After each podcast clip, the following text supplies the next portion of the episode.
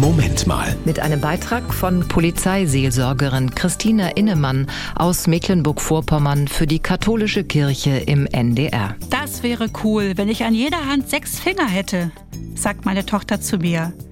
Ihre Erklärung ist logisch.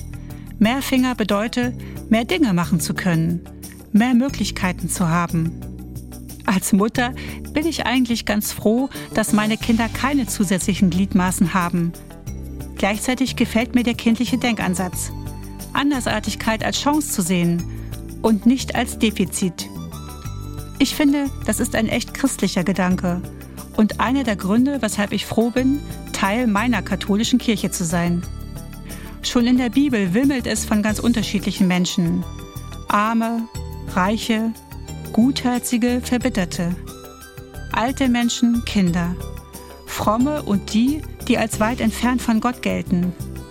Interessanterweise scheint Gott besonders denen nahe zu sein, die nicht der gesellschaftlichen Norm entsprechen. Jesus lässt sich zu Zöllnern einladen, die durch ihre Geldgeschäfte Menschen übervorteilen. Er geht zu Menschen, die durch Krankheiten entstellt sind und nimmt sich Zeit für die, die kein Mitspracherecht haben in der damaligen Welt. Für Gott ist es also nicht wichtig, ob es sechs, mehr oder weniger Finger an einer Hand gibt. Was zählt, ist das Innere. Und das bewertet er nach anderen als den menschlichen Maßstäben. Gott sei Dank. Das war ein Beitrag von Polizeiseelsorgerin Christina Innemann aus Mecklenburg-Vorpommern für die katholische Kirche im NDR.